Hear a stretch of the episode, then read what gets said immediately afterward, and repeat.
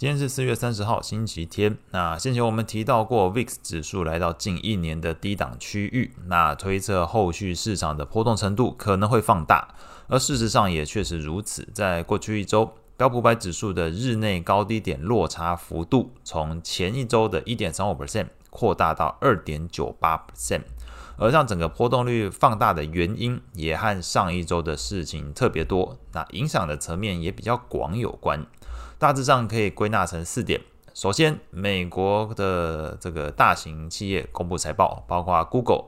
脸书、微软，还有亚马逊，都在上一周公布财报。其次，第二点，美国债务上限议题也让这个美国公债利率、美股评价面带来一些干扰。第三点，则是整个市场的对于第一共和银行。在公布财报之后，发现存款减少程度超乎预期，那使得区域银行的安全性议题又被市场重新关注起来。那幸好有迹象显示，投资人可能已经把这个第一共和银行的事件和整体区域银行做出了区隔，因此在上周三、四、五连续三天，标普的区域银行 ETF KRE 都是上涨的，那 FRC 则是在这三天。累计下跌五十六点七 percent，那两边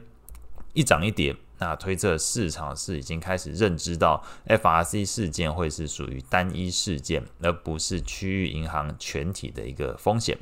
那最后第四点，上周五公布的美国 PCE 数据显示，年增率从二月份的五 percent 下降到三月份的四点二 percent。那数据公布之后，投资人对于 Fed 升息的预期心理有所降温，美债利率下跌，那美股是大幅走扬。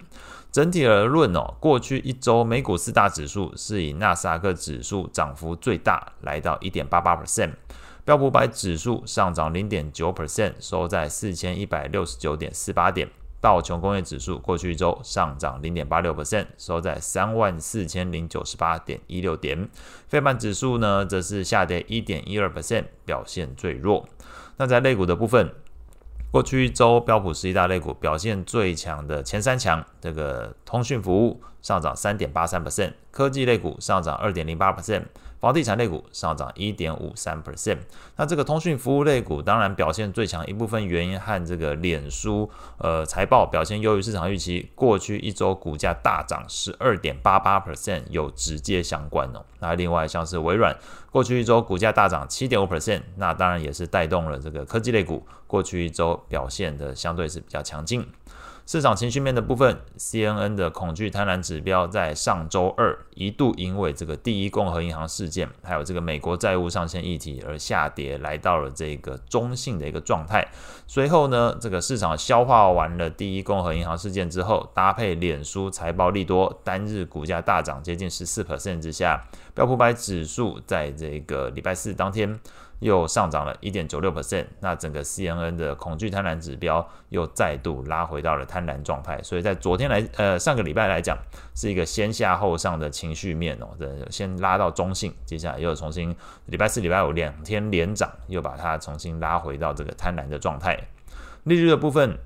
美国十年期公债利率从前一周的三点五七 percent 来到目前是三点四五 percent，下降十二个基点。那两年期的美债利率则是从前一周四点九 percent 来到目前是四点零六 percent，一周下跌十三个基点。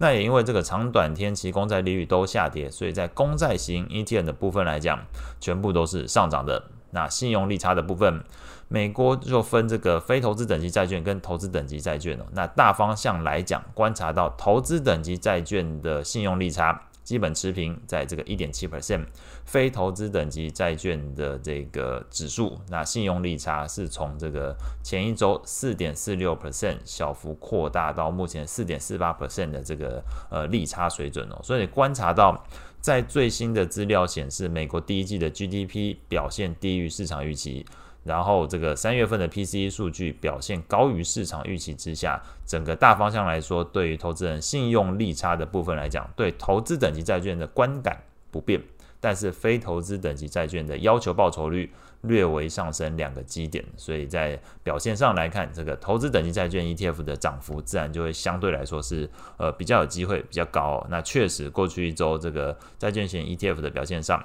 投资等级债券的 ETF LQD 上涨零点七八 percent，那非投资等级债券 ETF HYG 上涨零点四三 percent，表现是相对弱了一些。那这也跟这个信用利差是比较有关。那在整个市场对于 Fed 未来的升息预期部分来讲，观察目前 CME 的 Fed Watch 工具是显示，预计五月份升息一码的几率是八十三点九 percent。那随后在三次会议上面，六月、七月、九月都可能会暂停升息。那最有可能降息的时间是十一月份哦。那预估是降息一码。外汇的部分，过去一周。英镑、欧元是主要上涨的货币哦。那这个英镑上涨超过一个 percent，欧元大约是零点三五 percent。那表现最差、跌幅超过一 percent 的，则是这个日元跟澳币。那日元是跌幅一点五 percent，那澳币是下跌一个 percent。那日元下跌主要还是受到日本央行总裁植田和男是选择维持超宽松货币政策，并且根据上周五的四月二十八号的日本央行利率会议的资讯显示。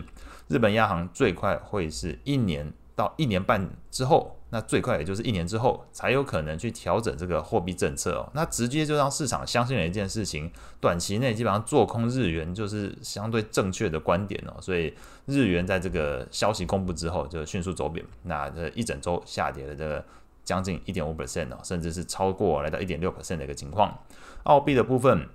那也跟这个通膨比较有关。第一季的 CPI 年增率放缓，那比这个前一期跟市场预估的都来得低，那导致市场就开始在判断了，这个澳洲央行在上一次的利率会议就已经暂停升息过了。那这一次目前看到这个通膨数据持续放缓，那基本上就预期澳洲央行可能会继续停止升息。那你这等同就是结束这一轮升息循环了。所以澳币的部分来讲，相对于这个美国，那在利率政策上面开始被人家相对看的是比较呃放缓了，已经没有什么太大升息空间。所以这澳币的部分表现比较弱。那当然也另外一部分跟整个中国的经济也是有关的。那这个呃下礼拜会比较多的经济数据跟中国有关，可以再做观察。